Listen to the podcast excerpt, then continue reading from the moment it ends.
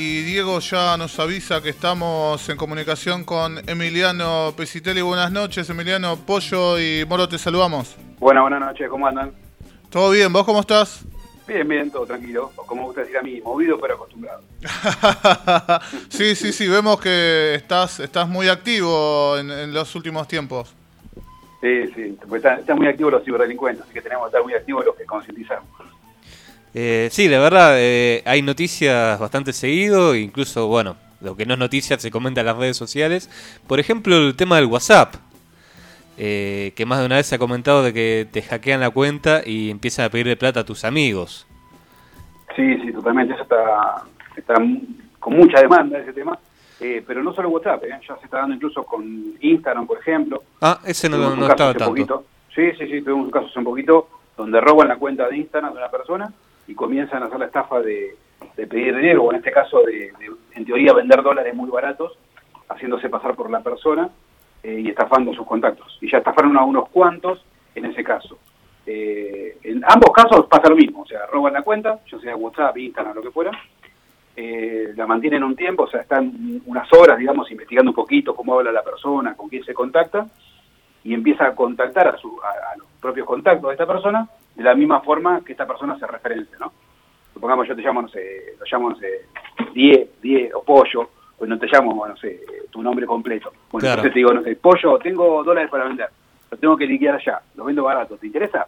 Claro, entonces a mí no me queda duda. Exactamente, o sea, vos ves a tu contacto en tu WhatsApp o Instagram que te habla tal cual. Te muestra fotos donde tiene dólares, muchos dólares, muchas veces pasa eso también para picar, y bueno, así termina estafando a las personas.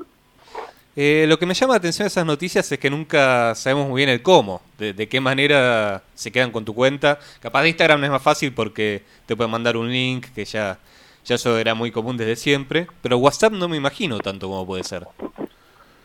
Uno que estaba hace tiempo era... Hola, ahora sí, sí, sí, se cortó un poquito. Ah, no, no, lo que hacen es contactarte con un pretexto, ¿sí? Ahora lo que estaban usando últimamente era, por ejemplo, la asignación de la segunda dosis de la vacuna. Ajá. Entonces se hacían pasar por el Ministerio de Salud, supongamos. Sí. Llamaban, te decían que se llamaba el Ministerio de Salud, que tenía la segunda dosis asignada, que para poder asignarte y poder llevarte el turno, iban a necesitar confirmar tu identidad. La confirmaban en teoría enviándote un SMS con un número. Entonces a vos te llegaba el SMS, le decías cuál número era, y ahí en teoría ya estaba asignado el turno. ¿Qué pasa? El SMS que te llegaba era el SMS que te manda WhatsApp para verificar tu número. Claro. Ustedes recordarán, o los oyentes recordarán, que la primera vez que instalaron WhatsApp o cuando cambian de teléfono, la forma de WhatsApp tiene para validar tu número de teléfono y darte de alta es mandándote un SMS con un PIN, con un código. Bueno, entonces en el momento que vos le das el código, automáticamente te quedas sin WhatsApp. Ahí capturan tu cuenta y a partir de ahí empieza toda la estafa. El problema, ¿sabes qué es? El problema es que, más allá de que estafen a tus contactos, que también es, es muy malo, digamos, vos, vas a te, vos te vas a quedar con sin WhatsApp por lo menos cerca de una semana. Ah, Además tiempo muy prolongado. Exactamente. Vos vas a reclamar, va a ver, dependiendo qué suerte tengas, te van a dar de baja o no la cuenta para evitar que siga estafando, pero después de eso, vos para recuperar tu propio WhatsApp vas a estar cerca de una semana. Claro, y sin poder avisar a, tus amigos, por lo menos a través de WhatsApp, justamente. exactamente, exactamente. Ahí lo, y el problema también es, ¿cuál es? Que muchas veces eh, hoy en día, a mí me sucede y creo que a la mayoría también, no nos acordamos de ningún número de memoria. claro, verdad. Entonces, ¿cómo hacemos? O sea, tenemos que buscar en el gozo rápidamente, llamarlo. Imagínate cuando, cuando pasó el problema este de, de la caída de WhatsApp, Facebook, etcétera, la gente se había olvidado de llamar por teléfono. O sea, se había olvidado que existe la llamada por teléfono y que existe el SMS. Claro, sí, sufrimos todos ese día. Se paralizó el mundo, es como, bueno, pero existe, o sea, todavía está el SMS. Bueno, Ahí en ese caso lo que tiene que hacer es irte a la agenda, no ir a WhatsApp, obviamente que no vas a tener, claro. Eh, llamar a algún amigo que esté en grupos donde vos estás y avisarle, che, me roban la cuenta, por favor avisa al grupo porque no soy yo el que lo contacta. Y que se viralice lo más rápido posible, ¿no? Claro. ¿Y hay alguna manera, aparte de, obviamente, no, no pasar ningún código que mande WhatsApp, de, protegerte de esto? Sí, sí, sí, sí. En ambos casos, tanto en Instagram como en, en WhatsApp o como cualquier red social o mail, existe lo que es el segundo factor de autenticación. O en el caso de WhatsApp lo llama verificación en dos pasos. Sí. Que es básicamente eh, activar un segundo factor. O sea, no únicamente el SMS que te mandan, sino un número más. Para poder configurarlo, si quieren lo pueden hacer ahí ustedes en el estudio y, y la gente que esté escuchando, y sacan el teléfono, van a, yo lo voy a hacer acá para ir siguiendo el paso, depende, si tienen iPhone, vayan a, o sea, vayan a WhatsApp, si tienen iPhone o Android, dentro de WhatsApp, abajo a la derecha, en el caso de los que tengan iPhone, van a ver la ruedita, ese engranaje que dice configuración, los que tengan Android, arriba a la derecha tres puntitos. Sí. ¿sí? Van a ajustes en los tres puntitos o abajo a la derecha en configuración, en el caso de iPhone, y después van a ir a cuenta. Ajá. Una vez que estén dentro de cuenta, van a ir a verificación en dos pasos. Sí. Si dice desactivar es porque ya está activado. En algún momento lo activaron y pusieron esos seis dígitos. Si dice activar es que todavía no está activado. Así que denle clic en activar y ahí le va a pedir seis dígitos. Esos seis números tienen que ser un número no fácilmente adivinable, o sea, no puede ser la fecha de nacimiento, etcétera, etcétera. Y tampoco lo tienen que compartir con nadie. Es privado. Ese número es privado, no se lo tienen que dar a nadie, ¿sí? Colocan ese número, le va a pedir seguramente un mail de recuperación por si se llevan a olvidar para poder recuperarlo y ya lo activan. A partir de ahora, si me llegan a, supongamos que nos agarra medio distraído y nos llaman por teléfono y le damos el número de, de PIN que me llega, bueno, van a necesitar estos seis dígitos. Sin estos seis dígitos no nos pueden robar la cuenta de WhatsApp. Lo Claro. mismo pasa con Instagram, lo mismo pasa con Gmail, con Facebook, etcétera. Pueden activar el segundo factor de autenticación en todas sus cuentas. Totalmente aconsejable para evitar el robo de cuentas. Bueno, perfecto. Ahí ya, ya tenemos una manera de zafar incluso, si como decís vos, nos zafan desprevenidos y, y le damos el número. Tal cual, tal cual. ¿Y qué pasa, por ejemplo, que me olvido ese, ese número de- del segundo factor o, o no tengo más el mail que puse, por ejemplo? ¿Qué, qué puedo hacer ahí en ese caso? No, en el caso, bueno, eh, vas a poder, en el caso de WhatsApp, necesitas el mail de recuperación. Si no llegas a tener acceso al mail de recuperación, podés levantar un soporte, un caso de soporte, va a tardar, si no va a ser tan rápido, va a tardar. Pero igualmente no te bloquea el, el número. O sea, lo, lo que hace es, vas a poder seguir usando tu WhatsApp. El tema es cuando quieras cambiar de dispositivo. Claro. Si vos, por ejemplo, querés cambiar de teléfono, ahí sí te va a pedir esos seis dígitos. Cada tanto te lo va a pedir, ¿sí? Como, como forma de, de, de reconfirmar. Pero no te lo pide todo el tiempo, te lo pide cada tanto o cuando cambies el número. O sea que por las dudas el- eh, te sí. conviene comprobarlo cada tanto para, para asegurarte de que no te olvides. Exactamente, lo hacen para eso, lo hacen para eso y para verificar que sea vos el que está usando eso. ¿no? Claro, buenísimo. Sí, porque ahora también, eh, bueno, está pasando Facebook y Google que, que empiezan a pedir activar la autenticación y, y tenés que estar con el mensaje de texto y, y bueno, acá en Argentina no siempre funcionan muy bien los teléfonos. Sí, tal cual. El tema, ¿sabes cuál es con el mensaje de texto? Sí. Eh, yo no recomiendo usar el, el teléfono para recuperar cuentas. Ajá. porque está el famoso SIM swapping, que es el robo de SIM, o en realidad es sacar un SIM a nombre tuyo, ¿sí? Por ejemplo, comunicarte con, no sé, personal, Movistar, etcétera, Sí. engañar a la operadora, haciéndole creer que sos vos y diciéndole que necesitas un SIM nuevo. Te lo mandan o lo vas a buscar y automáticamente no te roban la cuenta de WhatsApp, te roban todo. Te roban el- la cuenta de WhatsApp, de Twitter, de Facebook, de tu teléfono, todo. Claro, pues te empiezan a validar en todos lados. Exactamente, exactamente. Entonces no conviene utilizar el celular para recuperar cuentas. Un mail alternativo, ¿sí? Eh, activar el doble factor. De esa manera van a estar mucho más seguros. Bueno, perfecto. Y otro caso que, que llamó mucho la atención y, y parece grave, de- en principio por lo menos, eh, fue lo que pasó con la base de datos del registro de las personas. Eh, Sí, sí, es un, un capítulo aparte, ¿no? Claro. Eh, parece que, bueno, él se dio a conocer primero en un tweet hace un tiempo donde se exponían más de 40 personas, eh, fotos y datos de eh, personas reconocidas, incluso el mismo presidente, etcétera, y todo se está apuntando a que eran datos del documento, porque eran las fotos del documento. Después a- se, puso, se supo que se estaba vendiendo en un sitio de hacking, eh, más de 45 millones, básicamente todos los eh, Sí, todos ciudadanos argentinos. o habitantes sí, sí, de- que tienen DNI argentino, se estaba vendiendo los datos. Y eh, se, se expuso algunos datos como ejemplo, y después incluso se expuso una base de datos de 60.000 personas que eran válidos. O sea, básicamente el dato que se expuso era exactamente el mismo que tenés en el plástico de tu DNI. claro. Eh, eh, tenías eh, la foto, tenías el número de trámite, tenías el DNI, la dirección, fecha de nacimiento, todo, todo lo que tenés en el plástico se vende, básicamente. yo pensaba cuando contaban lo del número de trámite y me imaginaba, por ejemplo, que, que puedes agarrar la aplicación Cuidar y poner que tenés fiebre, como algo básico.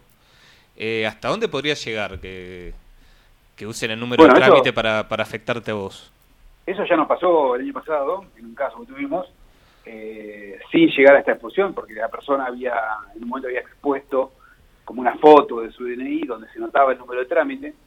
¿Qué pasa? Hasta antes de la pandemia nadie sabía lo que era el número de trámite. Claro. Después de la pandemia supieron que había un numerito en el DNI que servía para algo, ¿no? Sí. El problema es para qué se usa, porque no está bueno para lo que se usa. Yo, nosotros ya hace ya rato venimos levantando este tema, que no se puede usar como una contraseña, un número que está impreso en una tarjeta que nosotros como, como sociedad no tenemos la cultura de cuidarla. Hoy compramos, no sé, cualquier cosa por internet, nos piden documento y muchas veces le mandamos la foto de adelante y de atrás del documento por WhatsApp, sacamos una fotocopia y se la damos al cartero cuando viene a traernos algo. y ahí va el número de trámite, va todo, va, a ser, va eh, la forma de autenticarte para hacer un montón de trámites a distancia. O sea, por ejemplo, no sé, hay, sitios de la FIP que puedes entrar, eh, podés, como decías vos, el tema de, la vacunación, puedes entrar, por ejemplo, si tienes la vacuna, donde la diste, la fecha, el número de, vacuna, eh, no sé, un montón de datos que no son datos que tendrían que estar expuestos públicamente. Ahora, la única forma de acceder es DNI, o una de las formas de acceder es DNI más el número de trámite. De vuelta. Estamos usando de contraseña un número que está en una tarjeta que no tenemos la cultura de cuidarla. Y bueno, ahora conociendo esta noticia, eh, ¿qué manera hay de, evitar que justamente eh, alguien que tenga el número de trámite pueda hacer algo? Ninguna. ¿Ninguna? Ninguna. Lamentablemente ninguna. Hasta que no cambie de, desde el Estado esa política de no usar este número tan sencillo como si fuera una contraseña, ninguna. Se habla también de que se puede sacar otro DNI para que cambie el número de trámite, pero nada dice que el día de mañana no accedan a ese número de trámite tampoco, por lo cual en realidad el cambio tiene que ir mucho más arriba, ¿no? Como ciudadano lo que podemos hacer es estar atentos, estar atentos a cualquier notificación alta, cualquier cosa que nos llegue, que quizás hayan usado nuestros datos para, para darse alta en algunos servicios, etcétera, a nombre nuestro, suplantando identidad, o que nos contacten con datos nuestros, ¿sí? Sabiendo cosas que me parece raro que las sepan, que quizás obtuvieron de ese lado. Estar atentos, eso es lo que hoy podemos hacer. Contra el número de trámite no podemos hacer nada porque va a seguir activo por ahora. ¿Y hay algún lugar específico donde se pueda denunciar si, si sospechas que, están usando tus datos? Sí, sí, o sea, eso lo puedes hacer en realidad en cualquier fiscalía especializada, en cualquier comisaría cercana a tu casa. ¿sí?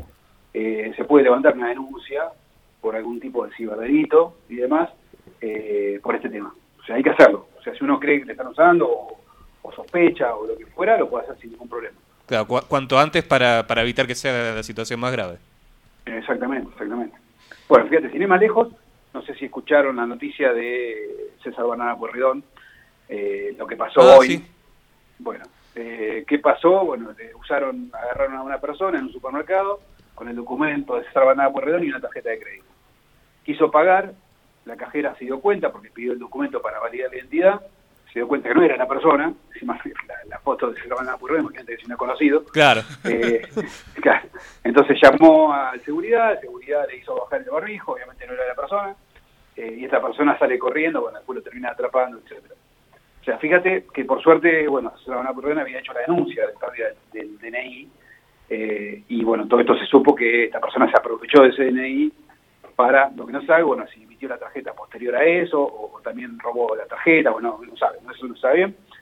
Pero fíjate cómo suplantó la identidad, ¿no? En este caso físicamente. O sea, medio burdo y físicamente suplantó la identidad, de una persona extranjera, que quizás no conocía muy bien la, fama de esta persona, eh, pero eso mismo puede pasar en el mundo digital. O sea, teniendo tus datos te pueden llegar a suplantar la identidad, hacer compras a nombre tuyo. por eso hay que proteger estos datos, ¿sí? No tenemos la cultura de proteger nuestros datos. Sí, justo te iba a preguntar, ahora que decías de lo virtual, que estamos justo en pleno Cyber Monday, que se terminan estos días. Claro. Eh, ¿Y qué es lo, más común que, que pasa en cuanto a la seguridad? Dentro de Cyber Monday hay estafas, ya sea con compras de cosas que nunca te van a llegar, o el robo de de datos de tarjeta de crédito, por ejemplo, o datos personales.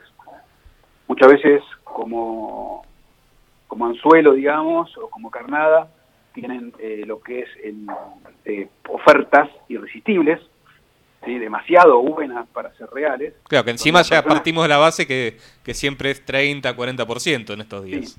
Pero bueno, yo sabía lo que digo ahí.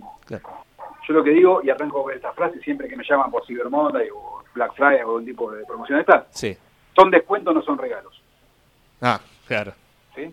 O sea, nunca vas a poder, que alguien te, te haga una rebaja, no sé, 50, 60% en una computadora, un televisor, lo que fuera. No existe eso, no hay, no existe. O puede ser un 20, un 30 y hasta ahí. ¿sí? Si vos ves que hay mucha diferencia de precio con el, mundo real, listo, olvídate. O sea, anda de otro lado porque te va a salir caro eso. Eh, también está, por ejemplo, el sitio oficial de Cyber Monday, ¿no? Para, para encontrar ofertas reales.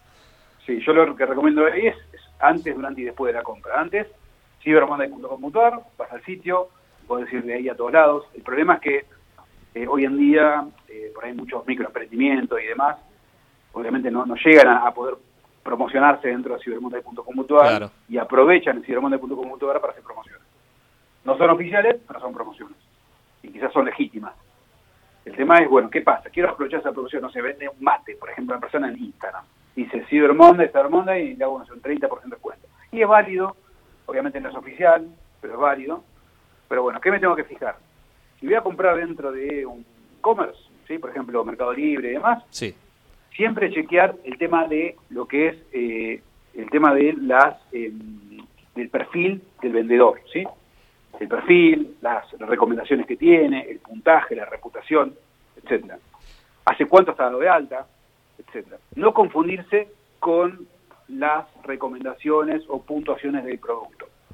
Muchos delincuentes lo que hacen es agarran un producto que está muy bien rankeado, ponen en venta ese producto en teoría, entonces, cuando vos pones ese producto en venta, automáticamente la plataforma te muestra las recomendaciones del producto.